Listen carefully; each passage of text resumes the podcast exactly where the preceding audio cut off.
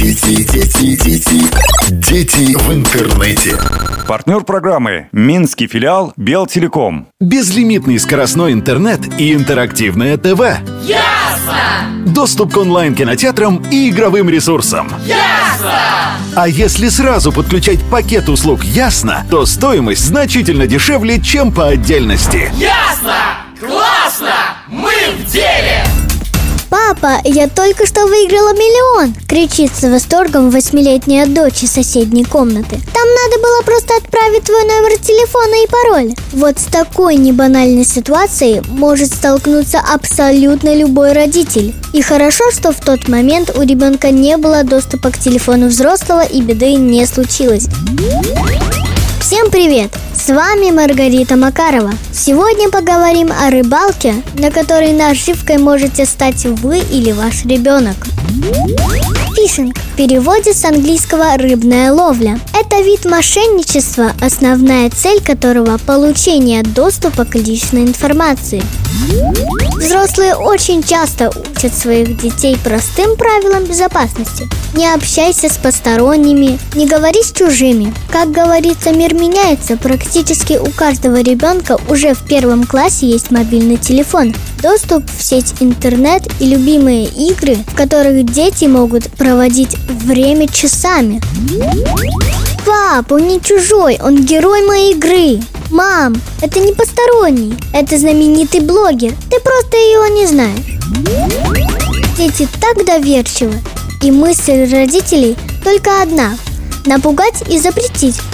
Давайте разберемся, что такое фишинг и какие правила необходимо соблюдать для безопасности работы в сети интернет.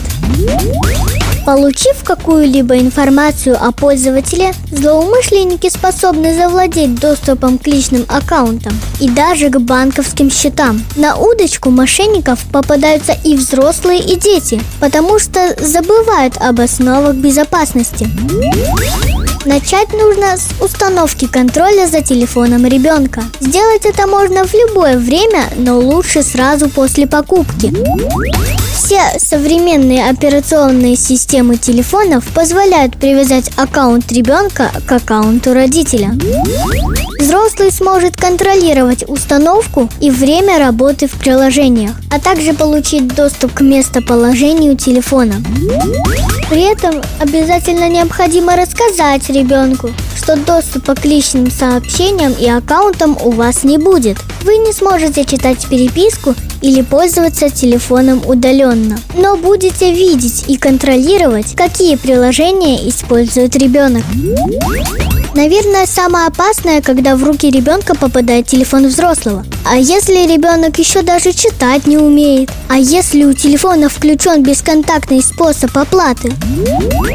Очень многие родители передают детям свой мобильный, чтобы они могли поиграть и не контролируют, что делает ребенок. Для уменьшения возможных рисков таких игр создайте нового пользователя на телефоне.